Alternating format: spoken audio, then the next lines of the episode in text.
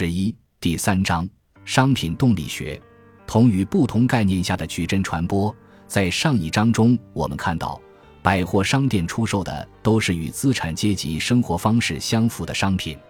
这背后暗藏着的概念就是，十九世纪资产阶级要想体现自己的阶级身份，靠的是符号物的积累和展示，因此，资产阶级成了消费的领头羊。资产阶级的物质文化成了广义消费文化的起源。